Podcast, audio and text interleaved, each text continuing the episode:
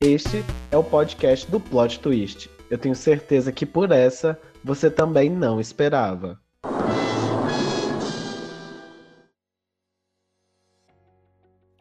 Oi, gente, eu sou a Catarina. E eu sou a Ana, e esse é o primeiro episódio da segunda temporada do nosso podcast. E o tema dessa temporada é rock, já que no dia 13 de julho a gente comemora o Dia Mundial do Rock. Bom, e para situar um pouco vocês, eu vou dar uma breve introdução sobre o que é rock. O rock surgiu na década de 50 nos Estados Unidos e teve seu apogeu nas décadas de 70 e 80. Ele teve como influências elementos do country, gospel, folk, jazz e blues. A característica marcante do rock é o uso variado da guitarra elétrica, e posteriormente derivaram-se vários outros gêneros, como punk rock, metal, pop rock e etc. E no programa de hoje a gente vai falar de um desses gêneros, o subgênero rock alternativo. O rock alternativo, também conhecido como alt rock, música alternativa ou simplesmente alternativo, é um gênero de rock surgido na década de 80 que ficou bastante popular na década de 90. Ele consiste em vários subgêneros da música independente, como grunge e britpop, e estão relacionados por sua influência como punk rock, que não se encaixavam em classificação alguma conhecida na época. Às vezes era usado para rotular artistas underground, mas no geral englobava a maioria dos gêneros que surgiram nos anos 80 e se tornaram conhecidos nos anos 90, como guitar, pop rock, rock gótico e college rock. O rock alternativo é um termo que pode identificar todo rock não proveniente do mainstream.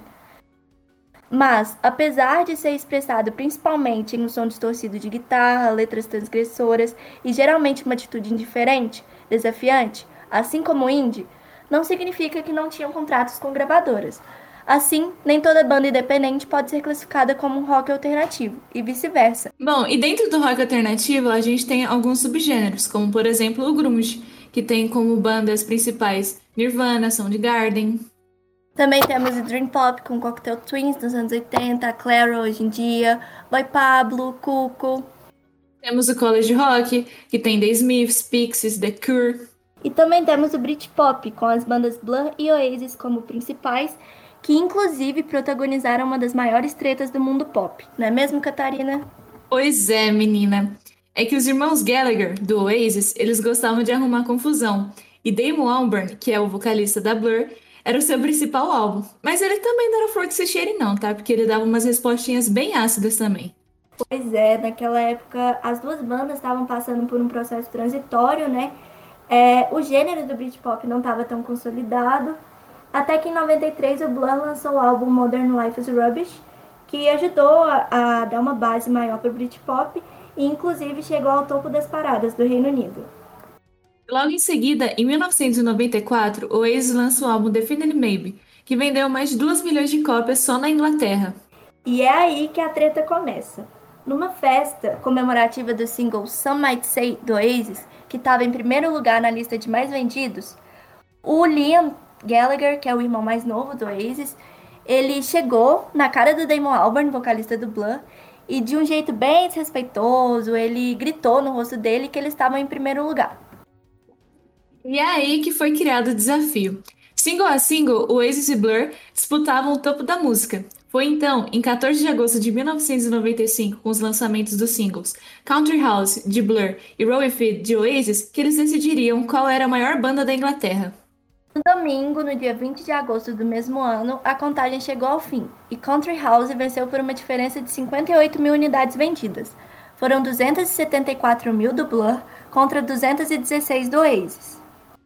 É, Ana, Blur ele venceu a batalha, mas não venceu a guerra não, tá? Porque no mesmo ano, em 1995, as duas bandas lançariam álbuns completos. Em 11 de setembro, o Blur lançou The Greatscape. E alguns dias depois, em 2 de outubro, Oasis veio com What's the Story Morning Glory, que é um clássico. E, inclusive se tornou o álbum mais vendido da década de 90 no Reino Unido e teve a maior quantidade de hits e impacto cultural. E com isso a gente já sabe qual é a maior banda, né, rapaziada? A maior banda eu não diria. Sim, o impacto cultural foi grande, mas em 2009 o Oasis chegou ao fim. Depois de mais de uma das milhares de discussões entre os irmãos Gallagher, que amavam arrumar confusão com outras bandas, mas principalmente entre si. E o Blur tá nativo até hoje. O último álbum foi lançado em 2015, que inclusive é um álbum impecável. É, eles não lançaram nada depois disso, mas acho válido falar também que o Damon Albarn, que é o vocalista da Blur, ele também é vocalista da Gorillaz, que foi uma banda importantíssima no, nos anos 2000 e hoje em dia é muito famosa. Verdade. E atualmente o rock alternativo ele exerce influência sobre outras bandas, como por exemplo Scalene, que é uma banda nacional, e Paramore, que em geral é pop rock, né? Mas possui alguns elementos do rock alternativo na maioria de seus álbuns, inclusive é minha banda favorita. Com certeza, o rock alternativo ele influenciou bastante através de elementos e eu acho que Sonic Youth, por exemplo, que é uma banda com uma pegada mais noise rock experimental, influenciou uma geração inteira de músicos e apreciadores de música. Assim como Radiohead, que é uma banda mais recente comparada ao Sonic Youth, foi muito famosa nos anos 2000 e até hoje, é, influenciou muito a música e o rock em si hoje em dia. E também é bom falar das vozes femininas do rock alternativo, né? A Bjork, a PJ Harvey, a Fiona Apple são mulheres importantíssimas na história da música alternativa, assim como a Kim Gordon, que é a vocalista do Sonic Youth.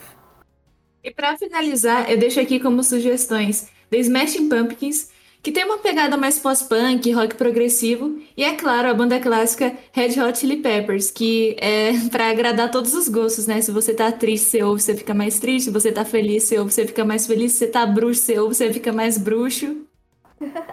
é verdade, tem para todo mundo. E eu vou sugerir Arcade Fire com o álbum The Suburbs, que inclusive venceu o álbum de. venceu o Grammy de melhor álbum de rock alternativo em 2010. E a PJ Harvey com o álbum Stories from the City, Stories from the Sea, que inclusive tem uma música que chama This Mess We're In, que é feat com Tom York, vocalista do Radiohead. E é isso, gente. Espero que vocês tenham gostado. E sigam também a Rádio Plural, que é arroba Rádio Plural.